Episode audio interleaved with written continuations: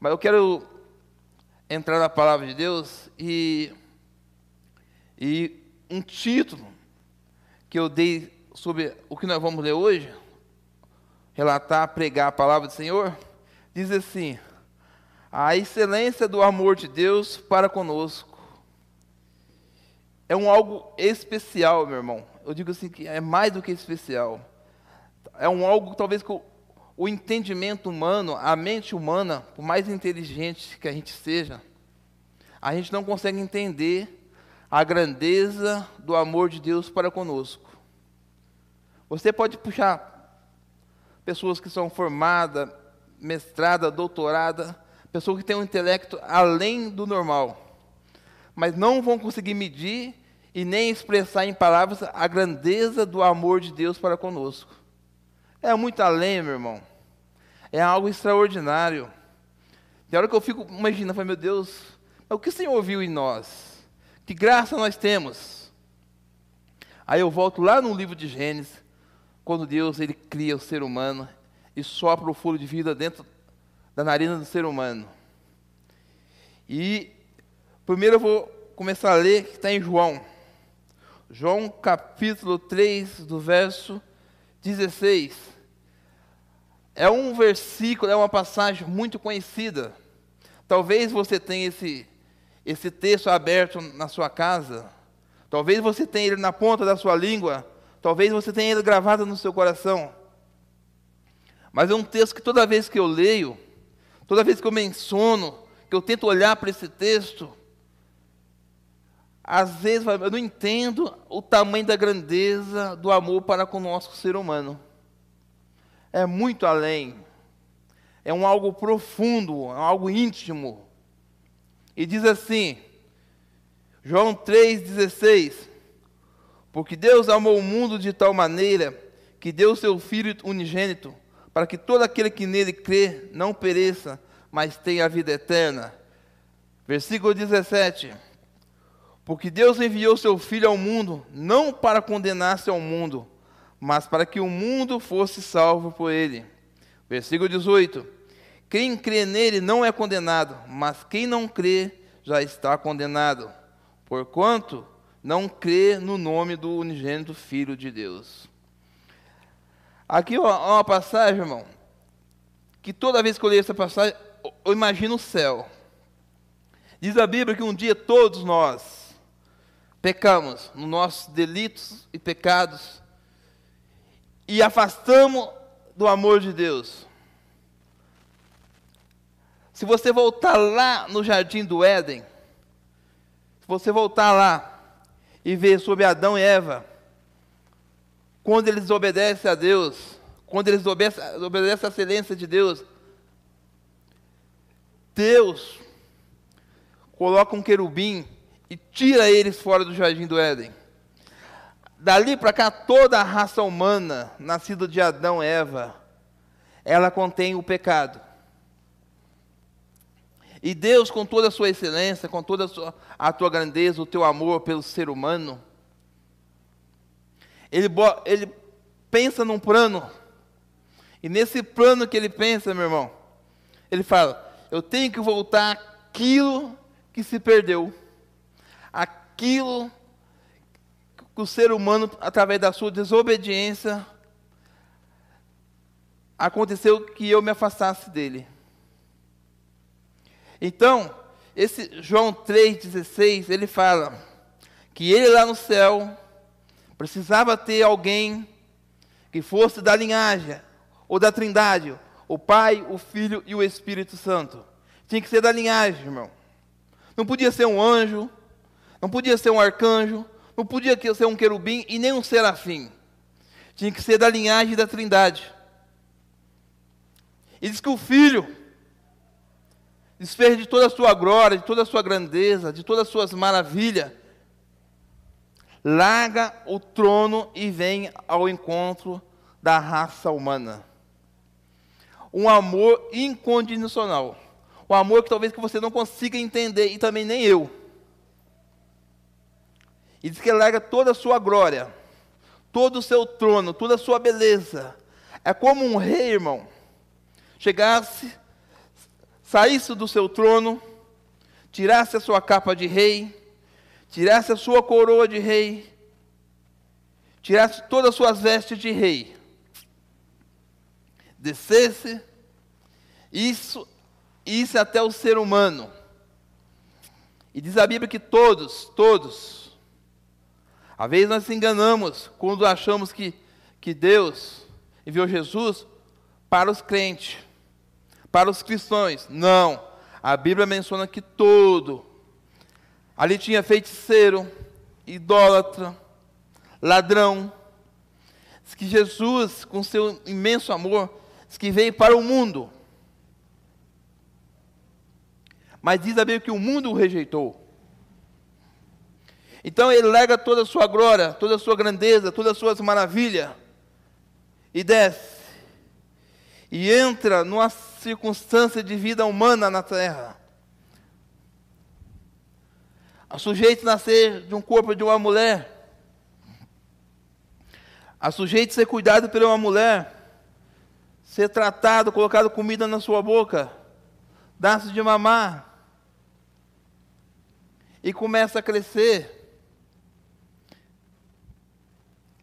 E ali a palavra de Deus ela conta que ele começa os princípios, as coisas que o pai o tinha destinado a fazer.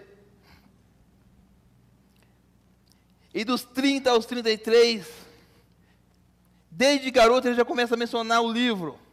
E dos 30 aos 33, se você analisar pela palavra de Deus, ele faz muitas e muitas coisas. Ele cura, expulsa demônio, demônios. Este livro, a, Bíblia Sagrada, os estudiosos dizem que muitas folhas se perderam no meio do caminho. Se Jesus fosse colocar tudo que ele tinha feito, escrito nesse livro, talvez não cabia, meu irmão.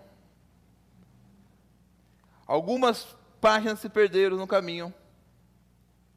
E para esse livro chegar até aqui, até nós, até hoje, se você puxar lá no passado, se você ver histórias, Satanás, através de todo o seu reino do mundo, tentou destruir esse livro, tentou queimar essa escritura sagrada.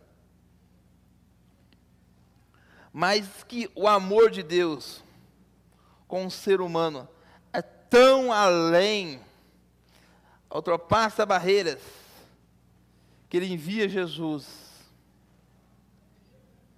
E Jesus se entrega por nós.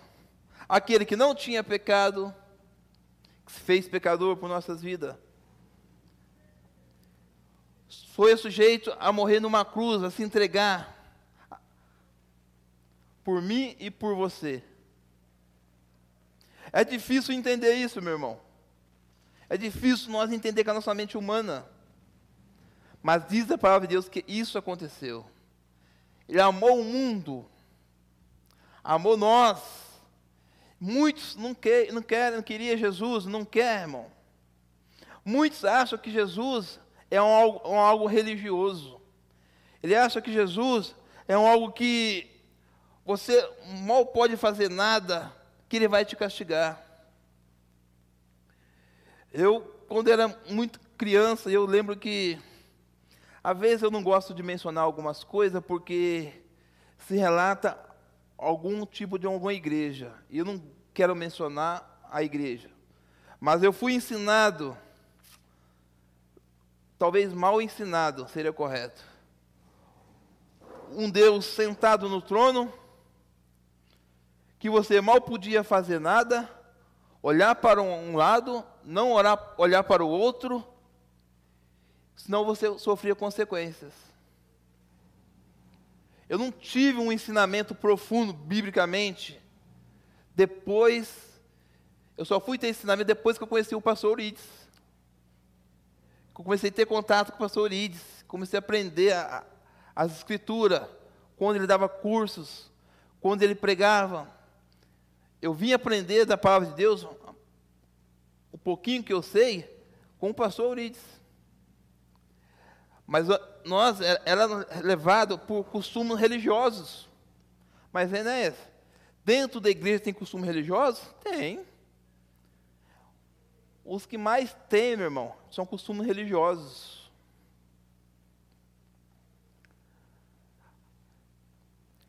Eu não vou falar para entrar em detalhe. Né? Eu vou mencionar aqui a palavra de Deus. Então a Bíblia fala do amor de Deus para conosco. E o amor, meu irmão, o amor ele quebra tudo. O amor ele é a excelência. Eu vou relatar para vocês alguns acontecidos, mencionar para vocês dentro da palavra de Deus sobre o amor. O que o amor faz? É algo extraordinário. Que está lá em 1 Coríntios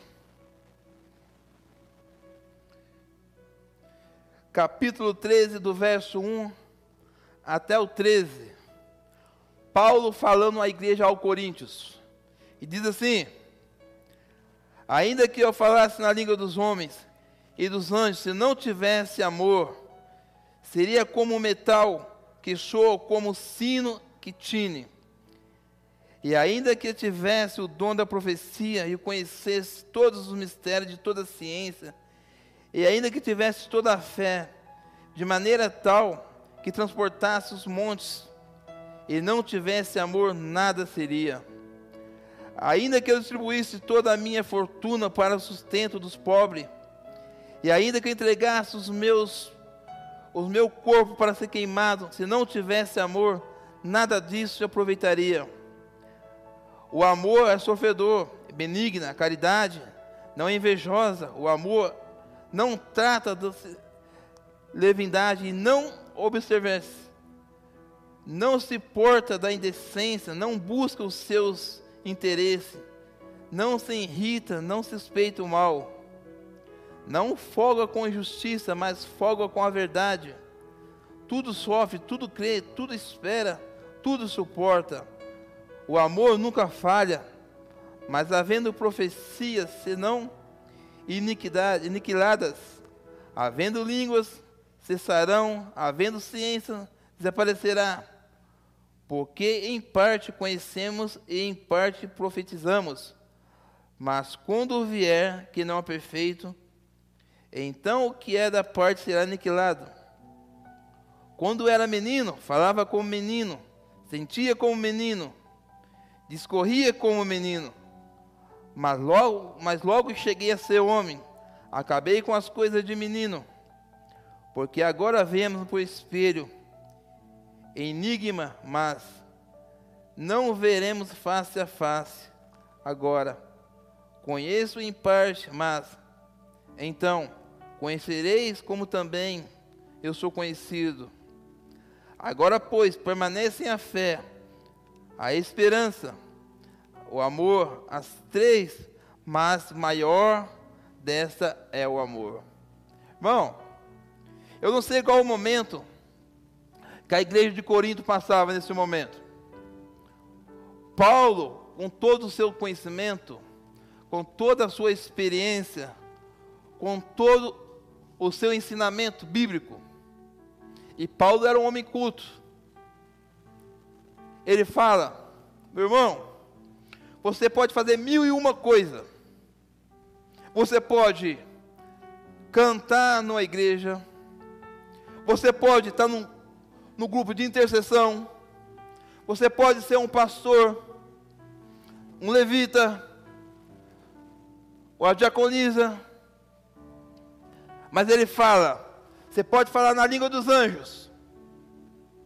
Mas se você não tiver amor, nada disso valeria. Mas como assim, Enéas? O amor, meu irmão, ele faz algo extraordinário. Ele move inteiramente o coração. Foi por amor que Deus deu o seu único filho unigênito, para que eu e você um dia fosse salvo por ele. Ei, Enéas, mas eu, eu sou um crente dessa forma. Eu vou para a igreja, eu tenho o meu lugarzinho especial onde que eu sento, eu assisto o culto, eu cultuo a Deus, mas eu fecho o meu livro, mal dou uma paz, um abraço no irmão e vou para minha casa. Porque comigo é diferente. Comigo é diferente, Enéas. Esse negócio de amar, esse negócio de abraçar, esse negócio de beijar, eu não tenho isso dentro de mim, não. Eu fui criado de uma forma diferente. Escuta só. Eu sou frio. Você é frio, meu irmão? Porque tem um lugar bom para te aquecer. Logo, logo eu vou te falar dele. Sou frio. Eu nem sei se eu sou brasileiro, Enéas. Meu irmão, entenda uma coisa: a palavra de Deus diz que aqui nessa terra nós estamos treinando, nós estamos engajando, preparando para morar com Ele eternamente. E lá, meu querido, lá, minha querida, lá você não vai ser frio, não.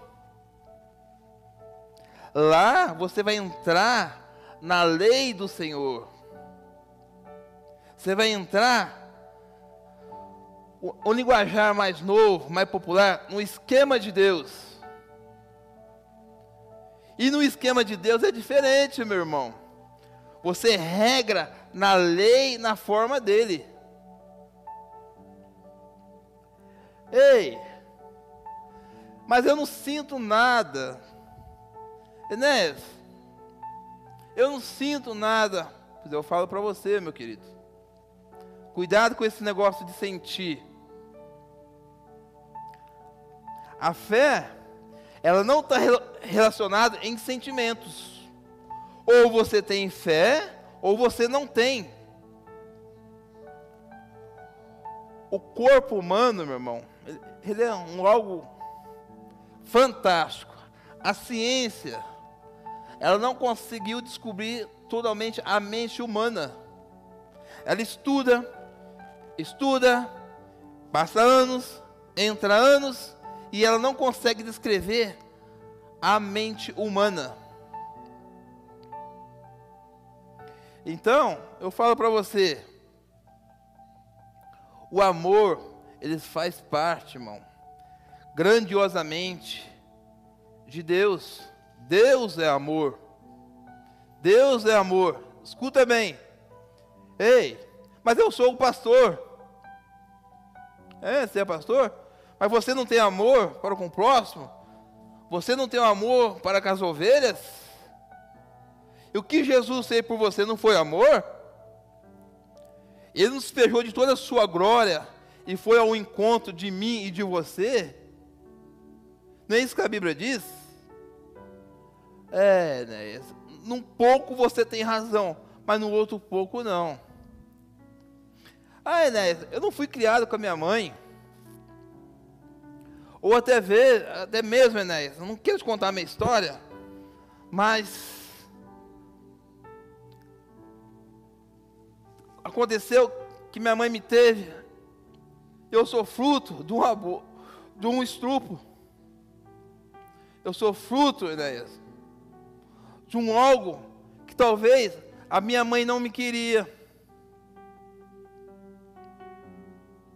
Você não sabe a minha história. Mas eu falo para você, meu irmão. Deus sabe a sua história. Deus é perfeito no amor. E Deus te ama. Deus te quer de uma forma inexplicável. Deus anseia por você.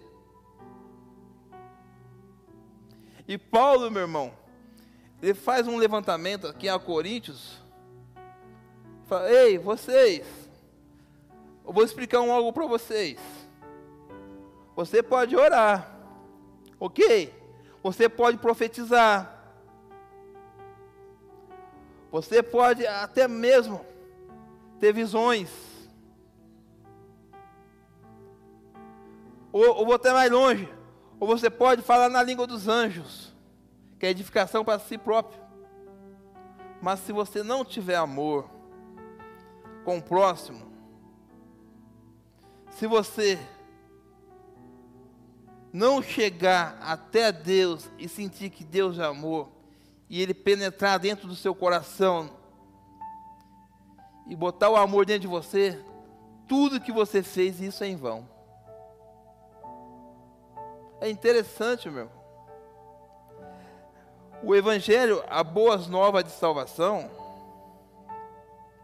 além de resgatar aquilo que um dia se havia perdido,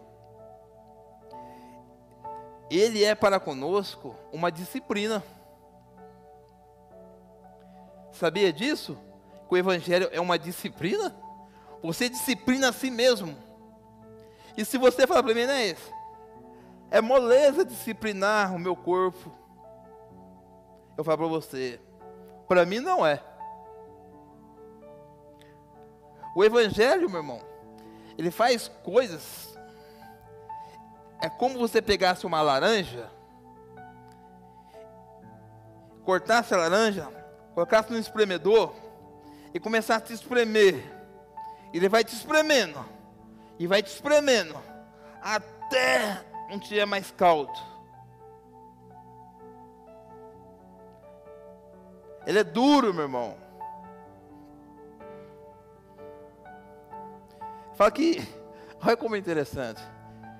Quando você prova ele, no seu paladar, ele aparenta como mel, doce, gostoso. Mas que quando você o engole, ele se torna como um fel amargo. É difícil, meu irmão. É difícil de engolir o evangelho. Ele é duro, uma autodisciplina. E a Bíblia traz relato que fala assim: para você, se você quiser ser o primeiro lá no céu, diz que você tem que ser o último aqui na terra. Para você ser o maior lá, você tem que ser o menor.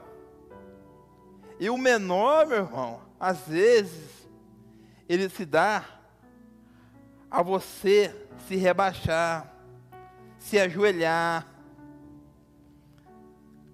se humilhar. Você está entendendo? Aí Jesus ele completa. Aquele que não largar mãe, pai, tia, por amor de mim, não é digno de mim. O evangelho é duro, meu irmão. Ele é uma autodisciplina. É cada dia, igual diz a palavra de Deus, é você carregar, pegar a cruz, colocar no seu ombro e carregar. Nem todo dia, meu irmão, você está bem. Nem todo dia o seu sentimento flui a flor da pele. Tem dia que você entra debaixo de uma coberta, ou uns debaixo de uma cama e não quer sair mais. Cansado, desanimado, desesperado, ou até mesmo eu vou, eu vou bem adiante com vontade de, de não viver mais. Mas Enéas, pai, você está. É. Ou isso nunca passou na sua cabeça? É difícil, meu irmão. Temos que entender que estamos num mundo onde a lei desse mundo, irmão, é terrível.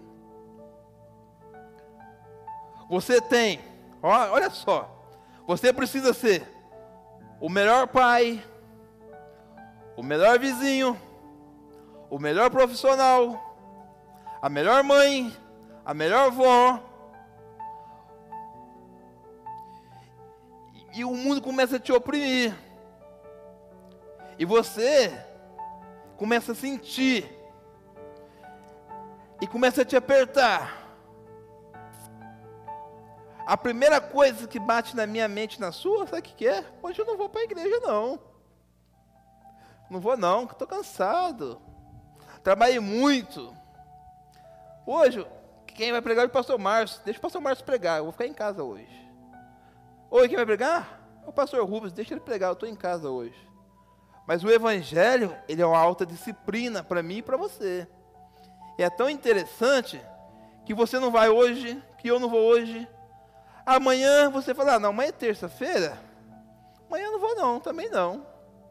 Ainda mais que esse coronavírus, opa, uma boa para mim ficar em casa. Mas a gente nunca podemos esquecer.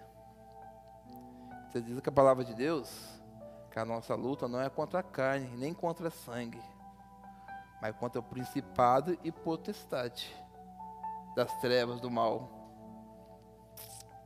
E esses principados, meu irmão, e essa potestade, a Bíblia relata como principado e potestade demoníaca, eles estão no alto dos céus.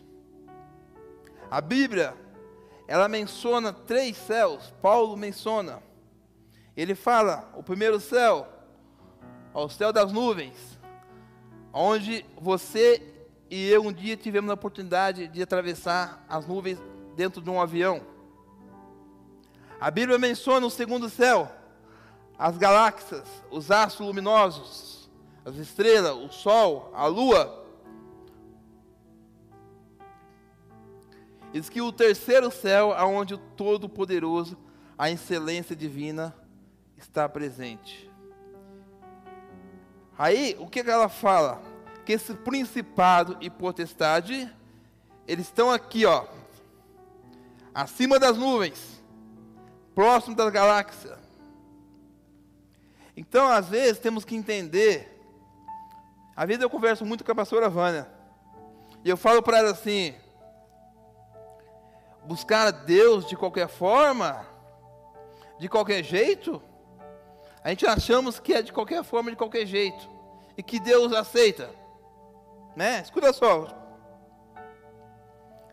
A Bíblia fala a respeito de um, de um homem, um homem que tinha, que ele apenas orava apenas três vezes ao dia só. Imagina. A excelência que esse homem tinha com Deus. Diz que ele abria a janela do seu quarto olhava para um lado onde era o templo de Jerusalém e adorava a Deus. De manhã, à tarde e à noite. E a Bíblia relata que esse homem chamado Daniel começa a pedir a Deus uma bênção. E passa 21 dias. Escuta só, meu irmão. Diz que um anjo apareceu a Daniel Ei, Daniel, o Senhor tem ouvido as suas orações. O Senhor tem agradado das suas orações. Daniel orava três vezes ao dia, meu irmão. E quando Daniel orava, não era oração de 20 minutos, não. Era oração. Aí o anjo falou: Daniel, primeiro que toca no Daniel, Daniel desmaia. A segunda vez que ele encosta no Daniel, acorda Daniel. Aí fala, Daniel, as suas orações chegou até o trono de Deus e ele se agradou. A bênção tua está a caminho, mas porém, no meio do caminho, nós tivemos um problema.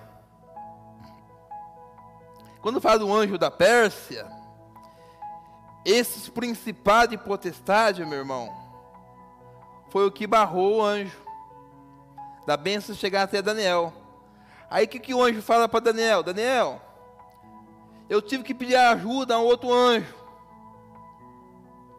E esse outro anjo, guerreiro, veio até esse anjo mensageiro que trazia a bênção a Daniel. E ali com certeza houve uma, uma guerra espiritual. Mas aquele anjo guerreiro combateu os principais de potestade e o anjo mensageiro desceu com a benção até Daniel. E chega Daniel. Então, por isso que eu falo para você, meu irmão, para fazer uma oração a Deus, para que Deus ouve, para que chegue até o trono celestial do céu, do Senhor, os altos céus.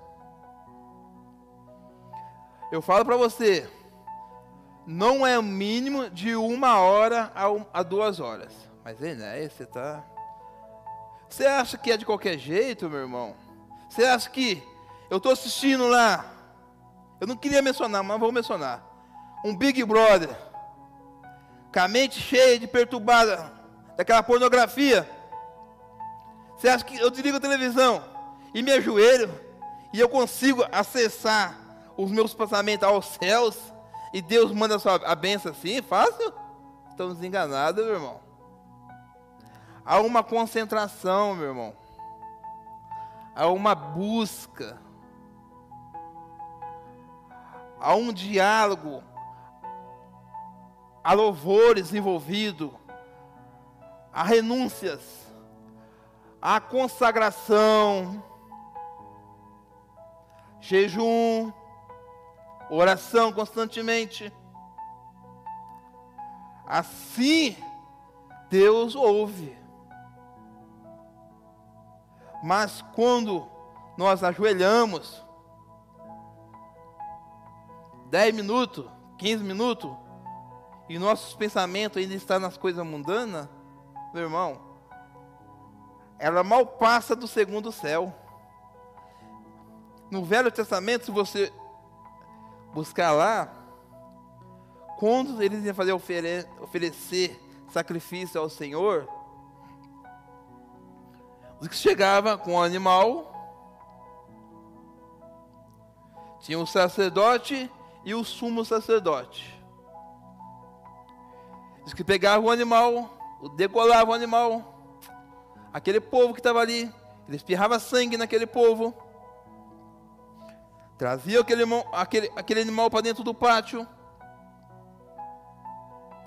já tinha matado o animal, já tinha espirrado sangue no povo perdoar os pecados do povo, jogava aquele animal dentro de um algo quadrado, botava fogo, aquela fumaça subia,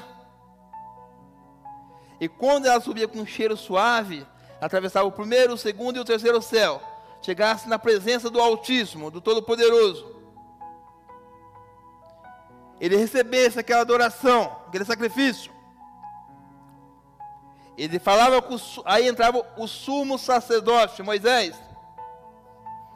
Moisés entrava no alto trono onde ficava a arca da aliança, cortinas fechadas, e o próprio Deus falava com Moisés: Moisés, recebi e me agradei. O pecado deste, o pecado deste povo está perdoado.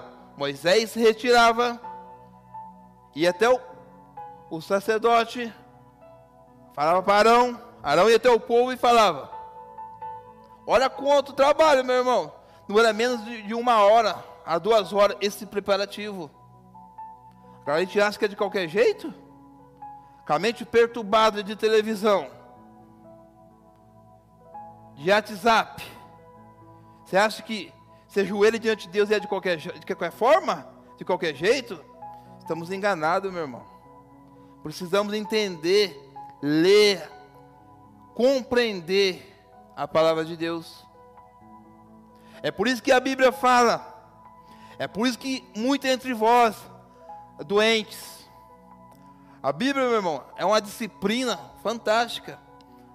Quando vamos ceiar ao Senhor, sabe o que ela fala para mim e para você? Ei, Enéas, se você tiver uma queixa contra o pastor Rubens, vai até ele, pede perdão para ele e ceia junto. Você sabia disso? Não, aí to tomamos ceia de qualquer forma. Achamos que é bagunçado. Qualquer jeito. Por isso que ela fala: há muito entre vós doentes. Ei, Inés. Mas é isso mesmo? É isso mesmo. As coisas de Deus, meu irmão, é um algo dizer sim para você e para mim. É muito santo, meu irmão. É um algo muito sério. A Bíblia relata que os anjos do Senhor, ele anota o nosso culto. Então, Toda vez que eu e você entramos na presença do Senhor, devemos entrar, meu irmão, com excelência, faça o melhor, dê o melhor. Eu vou contar uma experiência que aconteceu comigo. Tem mais ou menos, acho que uns 12 para 13 anos isso. Eu tenho um, um primo chamado Antônio Fagundes. Ele é pastor de uma igreja na cidade de Nepomuceno, Minas Gerais. Essa igreja chama Transcultural. Ela tem hoje em Barueri. Os seus dois filhos são missionários na África do Sul. E eu fui viajar para Minas Gerais. E eu lembro que nessa viagem eu levei até o pastor Márcio comigo. O pastor Márcio, a Eliana e o Kevin. O Kevin era pequeno. E na época a gente frequentava a igreja do Evangelho Quadrangular. E eu falei para o pastor Márcio, pastor Márcio, é o seguinte, é, eu tenho um primo que ele é pastor nessa igreja. E hoje, com a vontade, eu fiquei de ir na igreja dele. Mas se você não quiser ir na igreja dele, tudo bem. Eu lembro que o pastor Márcio foi na a Eliana e o Kevin. E eu e a pastora Vânia foi na Transcultural, desse primo, que era pastor. Na época não tinha Beatriz. Eu lembro muito bem, meu irmão. Escuta só, quando você trata de excelência de Deus, Deus trata com excelência com você. Quando você põe Deus em primeiro lugar, Deus coloca você em primeiro lugar. E eu estava em casa me arrumando para ir para a igreja. Escuta só, Manuelzinho, essa experiência. E eu falei, Senhor, hoje eu quero te buscar de uma tal forma inexplicável. Comecei a sentir sede de Deus na minha casa casa da minha mãe. E eu estava assim, me arrumando para ir para o culto. E eu, cada botão da camisa social que eu abotoava, eu falava, Deus, hoje eu quero o Senhor. E eu abotoava o segundo, eu falava, Deus, hoje eu quero o Senhor. E eu falava com excelência. Eu saí da minha casa cultuando a Deus. Escuta só. Quando eu cheguei a 20 metros da igreja, quando encostei o carro, eu já senti, pastor Rubens, a presença de Deus lá de dentro. Eu já senti. Eu já entrei falando em língua. Qual era a presença de Deus? Estava naquele local? Estava. Mas dentro de mim, aquela sede batia constantemente. Quando eu pisei dentro daquela igreja, o culto estava na oração fervorosa. Eu lembro que eu entrei, me encostei numa cadeira eu já não, já não tive dificuldade para entrar na presença de Deus, porque já vim de casa com vontade. E eu comecei, Senhor, e eu comecei a falar em línguas. Meu irmão, eu nunca esqueço dessa experiência. Saiu um rapaz do púlpito, não sei se era pastor, um moreno. Ele veio, pastor Rubens, gritando lá na igreja: Ei, você está com sede de mim? E chegou perto de mim, meu irmão, colocou a mão na minha cabeça assim, ó, eu senti a presença de Deus e eu caí em espírito. Eu nunca esqueci dessa experiência. Foi uma das maiores experiências que eu tive. Tão era a sede que eu estava de Deus. Então, meu irmão, as coisas de Deus tem que ser com excelência. Tem que ser o seu o melhor, o melhor para Ele. A melhor afinação de um instrumento, a melhor corda vocal da sua boca. Faça o seu melhor. Dê o seu melhor para Deus pois Ele deu o melhor para nós. Deus, Ele é fantástico, meu irmão. Você começa, você pode estar cansado. Você começa a mencionar a palavra de Deus. E você mencionando a palavra de Deus, e ele começa a falar no seu coração. E você puxa um texto, vem outro texto. Você puxa um texto, vem outro texto. Então Paulo falava ao Corinto, Ei, o amor, o amor é de Deus. O amor é um algo fraternal, que é nascido de Deus. Devemos amar, meus irmãos, uns aos outros, como Cristo amou a igreja. Vamos lá. Abrir a Bíblia em Efésios. Efésios capítulo 2, do verso 4 ao verso 6. E diz assim: Mas Deus, que é riquíssimo em misericórdia, pelo seu muito amor com que nos amou, estando nós ainda mortos em nossas ofensas, nos vivificou juntamente com Cristo. Pela graça sois salvos. E nos ressuscitou juntamente com Ele e nos fez assentar em lugares celestiais com Cristo Jesus. Meu irmão, o que Deus criou para nós é fantástico, extraordinário. Nós não temos conhecimento do que nos espera. Lá, meu irmão, no céu, é outro planeta. É totalmente diferente. Ei, Enéas, mas você fala que lá é outro planeta? Sim. Mas eu não vejo na conspiração dos planetas, eu não vejo, meu irmão, esse planeta está no terceiro céu, escondido. Você acha que Deus é bobo? Você acha que Deus deu os conhecimento para o ser humano? O ser humano criou uma espécie de uma ave, de uma nave, e conseguiu pousar na Lua? Deus ia para um planeta, meu irmão, onde o ser humano pudesse ir. Não. Deus é extraordinário, meu irmão. Deus vai além do raciocínio humano. Deus está acima. E lá, meu irmão, a sua própria glória, o seu próprio esplendor, não precisará de sol, clarear tudo. Eu sonho com o céu, meu irmão. E a Bíblia fala para mim buscar as coisas que são de cima e não aqui da terra. Porque as coisas que são aqui da terra, ela se perde. A ferrugem vem e traga, o ladrão vem e rouba. Mas as coisas dos céus, não, meu irmão. Para entrar lá, primeiro fato, se o meu nome, o seu nome, não estiver escrito no livro da vida, a gente não entra. Deus é extraordinário.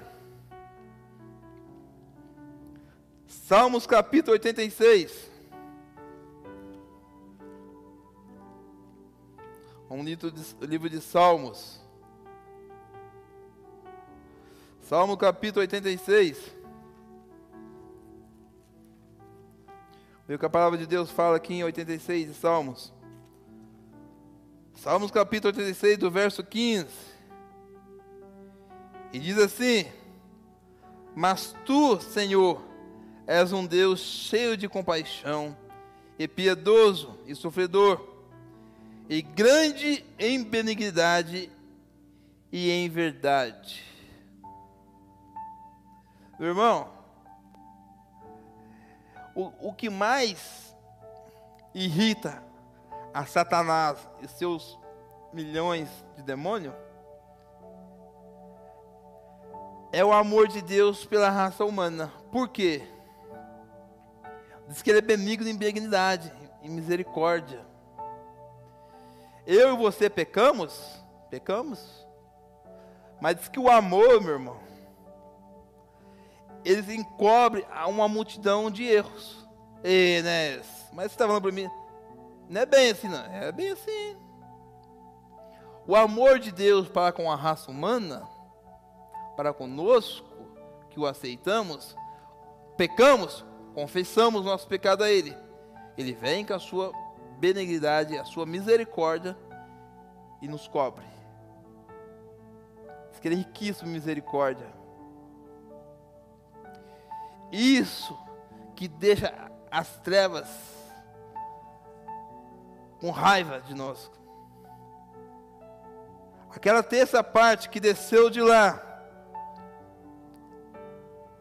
aquele local Está vazio, onde eu e você e nós todos vamos ocupar um dia. Meu irmão, Deus ele é fantástico. E ele fala de uma forma bem simples: venha a mim, venha beber da água da vida. Venha, você que tem sede. O amor de Deus, meu irmão, ultrapassa as barreiras, ultrapassa religião, ultrapassa templos feitos por mão de homens.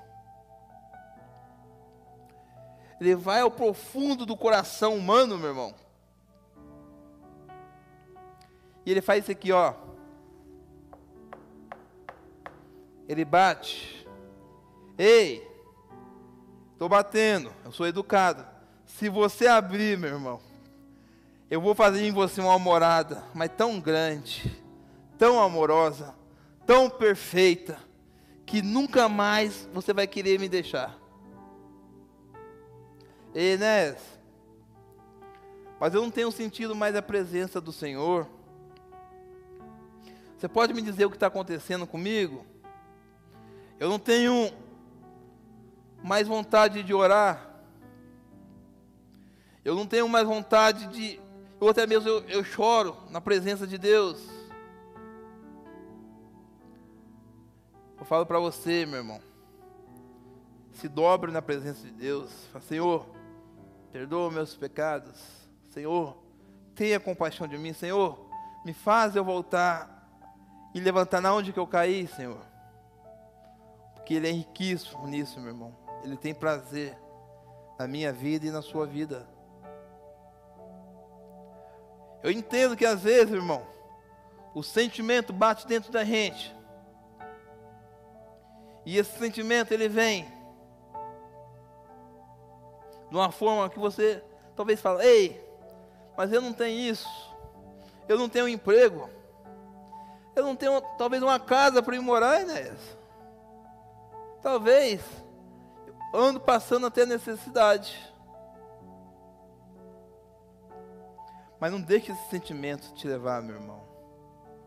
Não deixe esse sentimento te abater. Não deixa. A fé, ela não está movida por sentimentos. Porque tem dia que estamos bem, tem dia que não estamos. Tem dia que queremos abraçar e beijar todo mundo. Tem dia que queremos enfiar debaixo de uma cama. Mas chora na presença do Senhor. Fala, Senhor, a minha situação é essa. Senhor, rasga seu coração, meu irmão. Vamos lá. Salmos 103.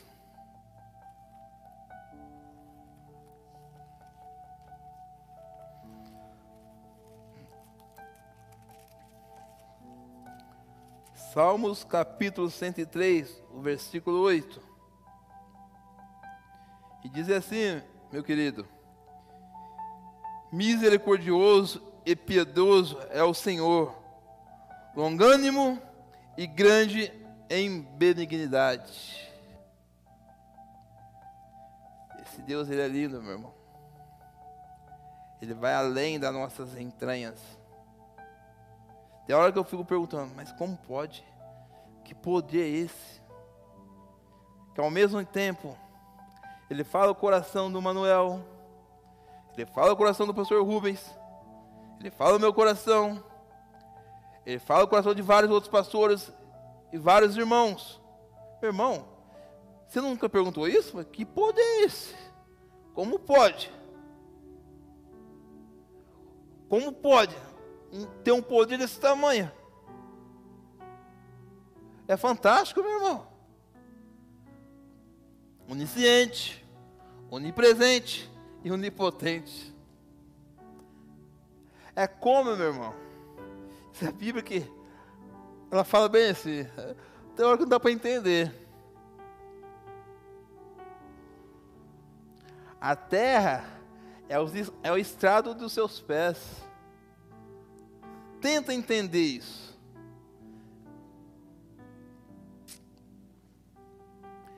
Diz que o oceano, o Atlântico, o Pacífico, o Índico, cabe nas conchas da sua mão.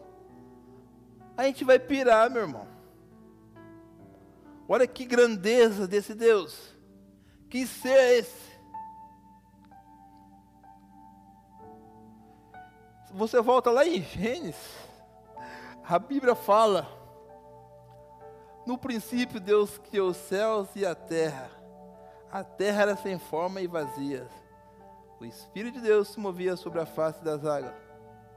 E disse Deus: haja isso e haja aquilo. E tudo começou a se formar. E Deus começa a formar todas as coisas. E Deus dá ordem. E Deus fala. E Deus pronuncia. E as coisas começam a acontecer. E há a separação das águas. E as águas se separam. E há a separação na terra. Que coisa, meu irmão. Que fantástico. Eu fico admirado. Eu falo para você que quando, às vezes eu estou sozinho, eu acho que a pastora Vânia, você acha que o Enéas é louco. Começa a dar uns gritos lá, meu irmão. Eu começo a dar uns gritos e eu falo assim, meu Deus, quem foi esse que criou todas as coisas? Me responde. Eu juro para você que eu fico esperando Deus falar no meu ouvido. quem foi esse que criou tudo? Que poder é esse? Levantei uma manhã, eu não lembro se foi um sábado, se foi um domingo. Eu olhei para o céu e o sol estava brilhando. Não sei que dia que foi. E eu fiquei assim, meu irmão, olhando para o céu. Olhando para o sol, falei: Grande é o Senhor, a tua grandeza é para todo sempre. Mas belo e formoso, comecei a me declarar para Deus. Eu falei: Acho que eu estou ficando louco. E de repente, meu irmão, sabe o que aconteceu? Acho que você já sabe. As minhas lágrimas começaram, começaram a descer. Foi questão de cinco minutos. Eu lembro de quando eu, eu, eu saí, eu parei um pouquinho porque eu estava tonto de olhar para o sol. Mas Deus, Ele é grande, meu irmão. É lindo, perfeito, maravilhoso. Ei, quem foi esse que nem a morte conseguiu segurá-lo? Você já imaginou, meu irmão? A grandeza, o poder é de ficar admirado. Dizer assim, o, o, o baiano, abestado. Né, Manuelzinho? Ficar abestado com a grandeza de Deus, que Ele é fantástico. E tudo Ele cria, meu irmão, tudo Ele criou. Ele é formoso, Ele é belo, Ele é lindo. E eu falei, um dia eu vou ter essa oportunidade, quando chegar diante dele, diante do trono dele, meu irmão. Eu vou beijar os pés e as mãos dele. E vou olhar nos olhos dele e falar: Quão grande e perfeito tu és. A tua grandeza é para todo sempre. Aí eu vou perguntar para ele: Quem criou o sol? Ele vai me responder: Foi eu. Eu vou perguntar: Quem criou a lua, Senhor? Ele vai falar: Foi eu. Quem criou a terra? Ele vai falar: Também foi eu. Eu começo, eu começo a querer chorar, meu irmão. Falo para você que Ele é perfeito. Sentimos dores no nosso corpo, com esse mundo terrível, sentimos. Mas quando você começa a mencionar a palavra de Deus, é o que eu já falei para vocês e para mim, o Espírito de Deus, ele vem e te dá um, uma injeção de ânimo. Ele vem na sua medula assim, pastor. Fala, filho, você tem eu. Levanta a cabeça, anima-se. Eu estou contigo. Vamos que vamos. Não desanime. Ele te dá uma injeção de ânimo, um empurro. Que eu falando para você aqui, e palavras começam a vir na minha mente. Não sei de onde, mas começa a vir. E vem como notas musicais. E eu vou lembrando de texto, eu vou lembrando de parábolas. Meu irmão, Esse tempo atrás, eu vendo as meninas ministrar aqui, a Lani, a Queca. Irmão, que coisa linda, meu irmão. Que coisa linda. Pastor Rubens, é uma coisa que eu estou vendo é que a igreja está no caminho certo. Pessoas estão aprendendo, pessoas estão vivendo o Evangelho, pessoas estão tendo experiência que você, meu Deus, se o pastor Rubens quisesse fazer uma igreja ali, outra igreja lá, irmãos, tinha gente para ir. Sem dúvida, sim. Tinha gente. E a pessoa, isso daí, irmão, é pessoas que começam a ler Bíblia. Pode ter certeza disso. Porque quando uma pessoa vai ministrar a palavra de Deus, sem dúvida, ela tira em média de duas, três a quatro horas para ler texto, para ouvir louvores. Ela não vai chegar aqui, meu irmão, de qualquer jeito, não.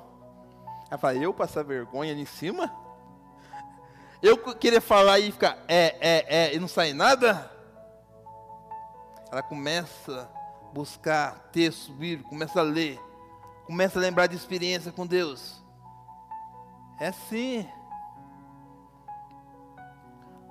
Romanos, capítulo 8. Vamos lá.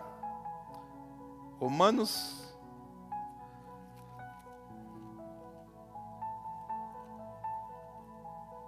Aqui é tudo ao vivo, hein, pastor? Aqui é nada improvisado, não. Aqui é tudo ao vivo. Vamos lá.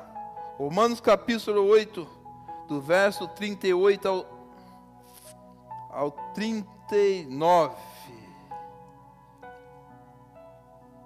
Vamos lá. Eu podia ler todo o texto. Vamos ler todo o texto. Vamos lá. Então, no verso 31.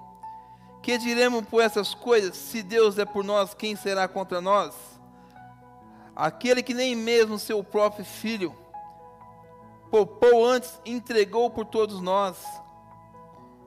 Como nos não como nos não dará também com ele todas as coisas? Quem tentará acusação contra os escolhidos de Deus? É Deus quem os justifica. Quem os condenará? Pois é Cristo que morreu, e antes que ressuscitou dentre os mortos, a qual está à direita de Deus e também intercede por nós. Quem nos separará do amor de Cristo? Uma pergunta. Diz assim: a tribulação, a angústia, ou a perseguição, ou a fome, ou a nudez, ou o perigo, ou a espada? Como está escrito, por amor de ti somos entregues à morte todo dia. Fomos sepultados como ovelhas para o matadouro. Mas em todas essas coisas somos mais do que vencedores, por aquele que nos amou. Porque estou certo de que nem a morte, nem a vida, nem os anjos, nem os principados, nem a potestades, e nem o presente, e nem o porvir, nem a altura, nem a profundidade, nem alguma outra criatura nos poderá separar do amor de Deus que está em Cristo Jesus, nosso Senhor. Meu irmão, você lê esse texto e ele te dá uma segurança é como ele falasse para você assim: Enéas, Pastor Rubens, Manuel, eu vou esticar os meus braços, você vai deitar nos meus braços, da mesma forma que ele falou para é Moisés. Você vai fechar os seus olhos e o resto é comigo. Diz que nada, meu irmão, nada, sabe o que é nada? Se você perguntar para um mineiro, ele vai falar: nada é nada, uai poderá nos separar do amor de Deus. Nem anjos, nem principado, nem potestade, nem a vida, nem a morte, nem a altura e nem a profundidade. Meu irmão, que coisa linda. Eu começo a sentir a presença de Deus nesse momento, nesse lugar, irmão. Eu sinto a presença do Senhor aqui de uma tal forma aqui. É por isso que eu choro. Ele dá uma segurança, meu querido. Fala: Ei, filho, eu estou contigo. E não abro mão de você. Foi por você que eu morri na cruz do Calvário. Foi por você que eu me entreguei. Foi por você que aquele escravo ultrapassou as minhas mãos foi por você, filho. Com aquela coroa de espinho, quando desceram no meu, no meu, na minha cabeça e perfuraram o meu cérebro. Foi por você. A todo minuto, a todo instante, eu falo, Pai, vai ser por eles. Está dolorido. Está difícil, meu Pai. E até parece que tu me abandonou também. Mas é por esses que ele entregou por mim e por você. E um dia, meu irmão, está próximo. Quando esse céu que você vê, escuta só que eu te falar. Eu estudei Apocalipse há 20 anos atrás, mas eu lembro de muitas coisas. Eu vou te contar uma delas. Só falta duas coisas acontecer para que ele venha.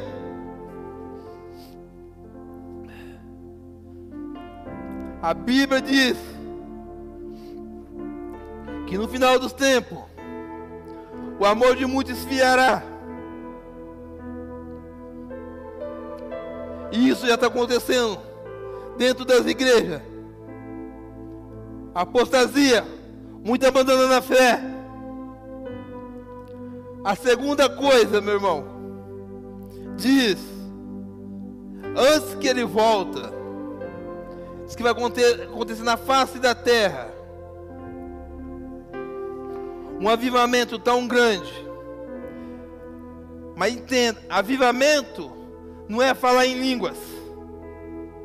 Falar em línguas, o diabo também fala. E fala perfeitamente. Talvez melhor que eu e você junto. Avivamento é mudanças, mudanças de vida. Pessoas se convertendo ao evangelho. E quando você se converte ao evangelho, você aceita tudo aquilo que Jesus fala, mudará os seus passos, deixará pai e mãe, me buscará, me colocará em primeiro lugar da sua vida, abandonará os seus deuses, abandonará o prazer do mundo e se entregará a mim então essas duas coisas, irmão, uma está acontecendo, a outra ainda vai acontecer. Esse tempo atrás, aproximadamente um ano, eu vi na África do Sul, e uma só vez, e uma só ministração. Escuta só que eu vou te falar. Pode puxar aí no YouTube. 700 almas se renderam ao pé do Senhor. E uma só vez quase um milhão de almas se renderam ao Evangelho. Glória a Deus, aleluia. Deus é tremendo, meu irmão.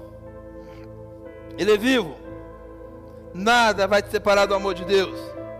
Eu falei, Senhor, me dá, me dá esse prazer.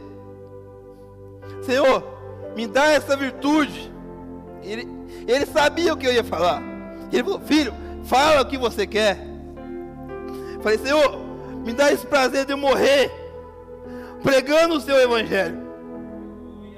Me dá esse prazer, ou de eu não estar na casa da tua, na tua casa, cultuando ao Senhor, ou se não a caminho da sua casa. Me dá, Senhor. Me dá, para mim vai ser um prazer. Meu irmão, eu anseio eu tenho hora que dá vontade de gritar na minha alma. A hora do meu espírito sair desse corpo. E eu chegará até a presença dele. A primeira coisa, irmão, eu vou olhar nos olhos dele. Talvez, eu olhando nos olhos dele, eu não vou me conseguir expressar. Talvez, olhando para ele, as palavras não vão sair eu só vou joelhar, beijar suas mãos e beijar os seus pés. Fala, Senhor, quanto amor tu teve por mim. Senhor, quantas vezes eu pisei na bola. Senhor, quantas vezes eu falei besteira. E tu com a sua imensa amor e tua imensa misericórdia. Talvez quando eu falava as besteiras, tu tampava os ouvidos, não ouvia as besteiras que eu e você falava. Senhor, eu não quero ser religioso. Religiosidade mata a pessoa. Quando me ensinava lá atrás um Deus sentado no trono, com um cajado na mão, onde mal falava do amor de Deus para mim, eu dentro de uma igreja, uma igreja muito conhecida, talvez uma das maiores igrejas principal hoje na mídia, mais velha.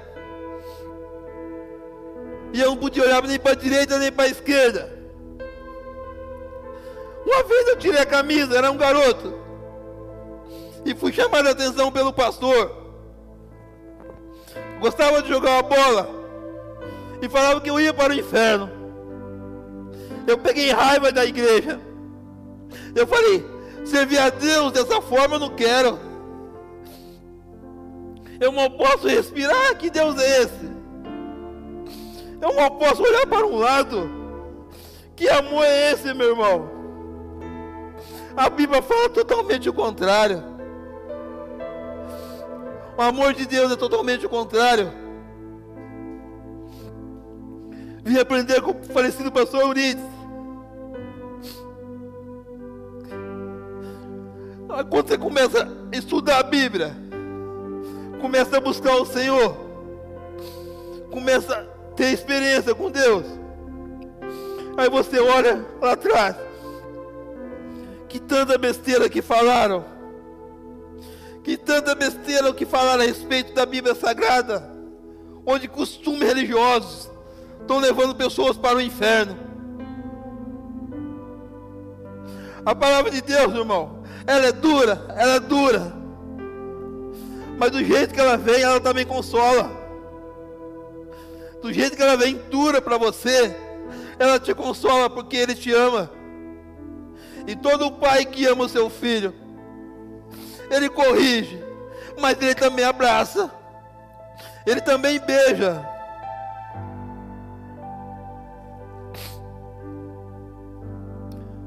Glória a Deus, aleluia. A Ele toda a honra e toda a glória. Ele é perfeito, meu irmão, Ele é lindo. Há uma excelência no Espírito Santo de Deus. Eu tive uma experiência com o Espírito Santo uma vez no meu quarto. Dessa vez eu não o vi, mas eu senti de uma forma inexplicável. Eu estava ouvindo louvores. E eu vi louvores. E eu comecei a chorar. E eu chorava. E ele, eu sentia a presença dele perto de mim, mas não ouvi. E eu sentia, meu irmão, que ele era educado, ele era zeloso, cuidadoso, amoroso. Eu senti isso perto dele. Eu senti esses cuidados do Espírito dentro do meu quarto. E eu chorava. E eu mal conseguia me controlar. Como eu queria ter visto ele, mas não a vi, só senti. E eu não conseguia parar de chorar.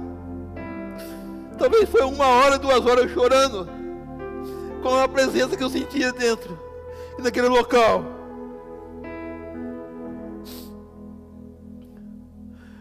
Ele é excelente, meu irmão. Ele é muito além daquilo que a gente imaginamos. Ele é um amor que vai ao profundo coração, onde todo, todo mundo te abandonar, todo mundo te deixar, ele chega de uma forma, meu irmão, e te abraça. Ele é lindo, ele não, é, não tem sentido mais o Espírito Santo.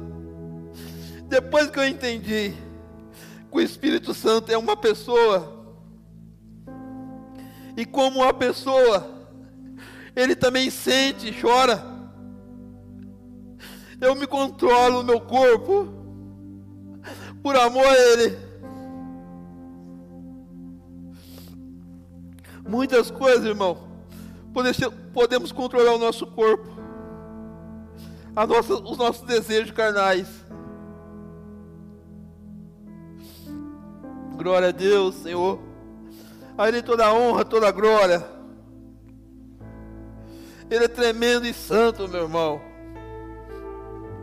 você começa a falar do Espírito Santo, você começa a chorar.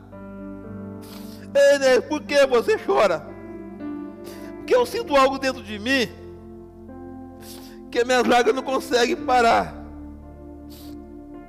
Ela começa a descer. A vontade que dá, meu irmão, é se ajoelhar diante do Senhor. Pegar essa camisa aqui no corpo e rasgar assim, ó. E falar para ele, Senhor, eu não sou nada. Do pó eu vim, do pó me retornarei. E o meu espírito chegará até a tua presença. Quem sou eu? Tudo que eu tenho é teu. Eu apenas tomo conta. A minha família é tua. A minha filha é tua. Tudo é teu. Não levarei nada deste mundo.